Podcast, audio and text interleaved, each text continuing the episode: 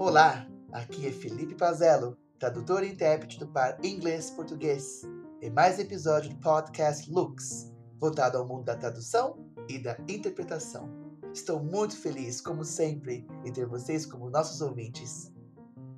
Vamos então começar nossa entrevista com a minha amiga, intérprete, tradutora, dona de um podcast excelente chamado Fonscast. Recomendo os nossos ouvintes a ouvirem o podcast desta pessoa. a pessoa sobre a qual falo é Stephanie Teixeira.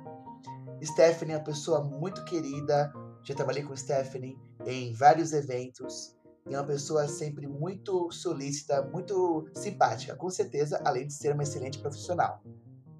Então, a primeira pergunta para Stephanie é a seguinte: Stephanie, quem é você? Olá, Felipe, tudo bem?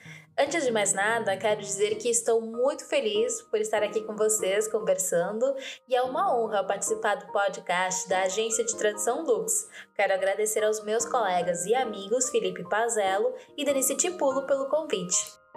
Bom, vamos lá. Quem é Stephanie Teixeira? Acredito que não é fácil colocar em palavras a essência de ninguém, mas há vários elementos-chave na minha vida que têm me norteado até hoje. Vou comentar sobre esses aspectos então. Eu sou gaúcha de nascimento, mas moro atualmente em Montevidéu, a capital do Uruguai. Toda minha família é uruguaia, eu sou a única que não combina com a regra lá em casa. Quando a minha mãe ficou grávida, ela decidiu que eu ia nascer em Santa Vitória do Palmar, no Rio Grande do Sul, uma cidadezinha pacata que fica a uns 20 quilômetros de distância do Chuí, o ponto mais ao sul do Brasil. Lembram aquela frase do Oiapoque até o Chuí? Pois então, foi aí que eu me criei. E aquela decisão inocente, por assim dizer, da minha mãe determinou que eu sempre tivesse meu coração dividido entre duas culturas e entre dois países. Acontece que a minha cidade é uma fronteira seca, algo bastante curioso de fato. Há uma avenida principal de cada lado, dividida por um canteiro central. Aí você pode dar um pulo de um lado ao outro deste canteiro e estará ora no Brasil, ora no Uruguai, ora no Chuí, ora em Chuí. Além disso, é uma cidade pluricultural. Não somente falamos português, espanhol e portunhol, no Chile também há muitos imigrantes de países árabes, como palestinos, sírios e libaneses. Então é muito comum você entrar em uma loja ou um supermercado e ouvir conversas em árabes ou até trocar um salam aleikum ou alguma coisa do tipo. Também há alguns turcos e uma família japonesa. É realmente um local bem diversificado. Então, crescer com tanta tolerância e respeito pelo relativismo cultural me fez ser uma pessoa curiosa pelas culturas, pelos costumes e pelas as línguas do mundo. Algo curioso é que os meus pais sempre me mandaram à escola no Uruguai. Eu tinha amigas brasileiras quando eu ia brincar, trocar alguma coisa em português, mas eu não aprendi português formalmente até a adolescência. Eu falava fluentemente, a minha língua nativa, claro, foi o processo natural, porém ninguém me ensinou ortografia e gramática da língua portuguesa quando criança. Eu aprendi absorvendo tudo o que eu via na TV. De fato, quando eu estava na terceira série, uma das minhas melhores amigas quis trocar de escola, da escola uruguaia para a escola brasileira, e eu queria ir junto com ela. Aí eu fui até Santa Vitória, a minha cidade natal, fazer um teste escrito para avaliar o meu conhecimento da língua, e foi excelente, eu fui aprovada para entrar no colégio. Porém, depois por uma decisão familiar, isso acabou não acontecendo. Mas como eu disse, até então a minha escrita era com base na memória e na intuição. Então, no ano de 2010, aos meus 15 anos, eu comecei a pensar no que eu queria estudar. Eu gostava bastante da área de direito, mas também de sociologia e de história, e obviamente eu era apaixonada por línguas. Desde os 4 anos eu estudei inglês e naquela época eu tinha visitado a Europa recentemente pela primeira vez. E por influência do meu irmão, que morou em Roma há algum tempo, por conta dessa viagem, eu aprendi alguma coisa de italiano, assim, por conta própria mesmo. Tentei alemão, mas não gostei. Tem tempo depois caí nas belíssimas armadilhas do francês e em 2019, após passar um mês na China, eu voltei super empolgada com a ideia de aprender chinês. Mas enfim, voltando ao assunto, quando eu estava pensando no curso que eu ia escolher, encontrei a carreira de diplomata e aquilo me fascinou. Eu sempre fui bastante desapegada e não muito preocupada com mudanças, então morar em locais diferentes a cada pouco tempo e ter a possibilidade de conhecer outros lugares, falar outras línguas, era um sonho para mim. Só que era uma caminhada longa e cheia de obstáculos. Mas nessa pesquisa eu descobri que existia uma criatura chamada tradutor. Foi aí que tudo começou. Eu soube logo de cara que eu precisava usar as minhas duas línguas nativas para traduzir. Essa era a resposta que eu estava procurando.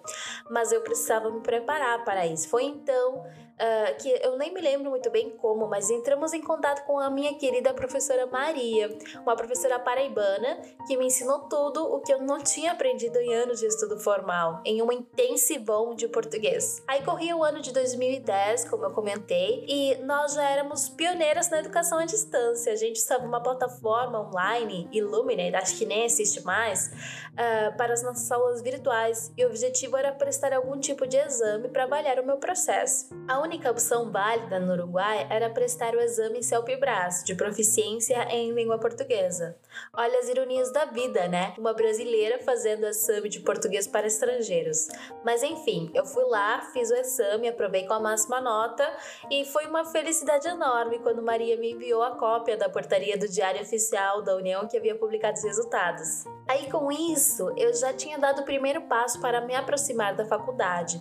Stephanie, sempre bastante inquieta, decidiu que ia fazer dois cursos: o curso de Relações Internacionais pois o sonho da diplomacia continuava ali, e o curso de tradução. O único problema é que no Uruguai a faculdade é pública e aberta para todos, mas o curso que eu queria era o único que exigia uma prova de ingresso, uh, uma prova de idioma espanhol e outra de idioma estrangeiro. Cada ano, de 300 a 400 pessoas faziam uma prova, mas apenas umas 30 pessoas aprovavam e conseguiam fazer o curso efetivamente. O motivo disso, a prova de espanhol era a prova de fogo. Todo mundo se preparava para o idioma estrangeiro e não prestava atenção suficiente na prova de espanhol, que parecia ser muito exigente. E lá foi Stephanie, o mês antes da prova, fevereiro de 2012, um verão lindíssimo, mas que eu passei enfiada dentro de livros de gramática da Real Academia Espanhola. Dia 5 de março de 2012, nunca vou me esquecer, subi as escadas da faculdade para fazer a prova. Aprovei todas eu tava dentro. Aí nós nos mudamos para Montevidéu com a minha mãe, eu era muito nova ainda, e mesmo que tendo só um milhão e meio de habitantes, para mim Montevidéu era uma cidade enorme. Eu entrei na faculdade com 17 anos. Começaram então os quatro anos mais puxados da minha vida, ou pelo menos isso eu acreditava na época, porque a vida de tradutor não é muito diferente daquela de estudante em termos de horário e dedicação, certo? Eu ia para a faculdade sete e pouco da manhã, no turno da manhã eu tinha as aulas de relações internacionais, almoçava por lá alguma coisa, à tarde ficava estudando ou no pátio ou na biblioteca muitas vezes, e à noite tinha as aulas de tradução. Foi assim que, de forma simultânea, estudei as duas coisas. Em novembro de 2015, me formei como bacharel em Relações Internacionais e como tradutora pública. Logo em seguida, bastante motivada pelo direito internacional, fui fazer um mestrado. Dois anos mais de estudo intenso. Em março de 2017, concluí o mestrado em Diplomacia e Negócios Internacionais por uma escola de negócios da Sevilha, da Espanha. Enquanto isso, eu tinha entrado como estagiária em uma agência de promoção de exportações e investimentos do Uruguai. Depois de terminar o estágio, eles me contrataram e foi ali que eu trabalhei por quatro anos. Quatro anos belíssimos da minha vida. Mas eu sempre estava conciliando com as traduções após o horário de serviço, durante as noites e nos finais de semana. Durante esse tempo, fui conhecendo outras áreas nas quais não tinha me aprofundado tanto na faculdade, como tradução audiovisual. Fiz vários cursos de legendagem, de dublagem, conheci professores e colegas maravilhosos que me abriram muitas portas e continuam nessa caminhada junto comigo até hoje, compartilhando projetos e trabalhos. Esse é o maior prazer da minha vida e de tudo que eu tenho feito até agora. De qualquer modo, desde a época de faculdade e de algumas aulas de oficina de interpretação que tive com o meu professor Daniel, eu percebi que a minha verdadeira vocação era a interpretação.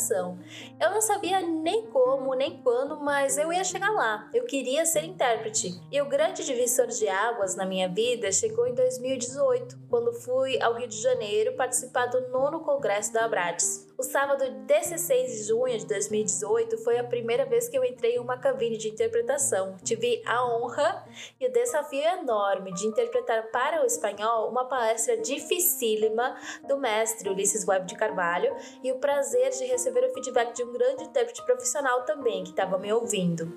Ele havia anotado vários comentários positivos sobre meu desempenho, ele me falava de lagging e de coisas que na época eu não conhecia em absoluto, mas me disse que eu tinha potencial que se eu estudasse eu podia chegar lá. Era a única coisa que eu precisava ouvir. Desde então, nunca parei de fazer cursos em diversos lugares até hoje para me preparar e aperfeiçoar as minhas habilidades de interpretação. No Uruguai, eu fiz vários eventos presenciais, mas o verdadeiro auge da minha atuação como intérprete chegou no ano passado, em plena pandemia, com a consolidação da interpretação remota, que abriu inúmeras portas e, mais uma vez, com a ajuda de vários professores e colegas que me deram oportunidades e confiaram em mim para seus eventos. Enfim, acho que consegui resumir um pouco a minha história de 26 anos aí, mas para encerrar, eu me defino como uma pessoa entusiasta, curiosa e proativa. Empreendedorismo é um conceito importante para mim. Tendo ou não tendo trabalho, eu sempre tenho algum outro projeto nas mãos. Agora, além do meu trabalho, eu também tenho um podcast sobre a tradução e interpretação. Uh, estou organizando um congresso da área também, junto com outra colega, ministro oficinas e pretendo continuar gerando mais atividades para a nossa querida comunidade. Outra coisa que me define, claro, é o amor pelas culturas, não só pelas línguas. Eu adoro história, curto séries históricas, documentários. É bastante comum no inverno acordar cedo no domingo, preparar um café e sentar para pintar enquanto assisto documentários da Segunda Guerra Mundial, por exemplo, ou tudo que esteja relacionado com espionagem, com detetives. Uh, quem me conhece sabe que isso me define bastante, inclusive no meu gosto literário. A minha escritora preferida é Agatha Christie. Por conta disso, uma curiosidade é que eu coleciono moedas, moedas do mundo, antigas principalmente. Tenho moedas de impérios e de países que já não existem. A mais antiga do século 17. Mas o meu maior sonho é conhecer o mundo. E eu tive a sorte de ter viajado muito por vários continentes, mas ainda resta muito por percorrer. E eu costumo dizer que eu trabalho para viajar, mas também já trabalhei muito viajando. Milhares de palavras já foram traduzidas em vagões de trens na Europa e nos Estados Unidos. Mas é isso que me move, conhecer lugares diferentes, tradições, falar com as pessoas, conhecer as histórias de vida, aonde elas estão indo e por quê. Eu acho que me sinto realizada e completa dentro da cabine por conta disso também. A interpretação te oferece um mundo de infinitas possibilidades. Há algumas semanas eu interpretei sobre os polos e a Antártida. Depois fui aprender sobre a produção de queijo coalho em Pernambuco. Aí, semanas mais tarde, estava falando sobre educação no Peru. E agora mesmo eu estou estudando sobre direito espacial para um evento da próxima semana. Então, dentro da cabine, seja lá qual for e onde você estiver, você tem a possibilidade de adquirir conhecimento e de viajar. Isso para mim não tem preço. Como costumam dizer, quem gosta do que faz nunca trabalha, não é mesmo?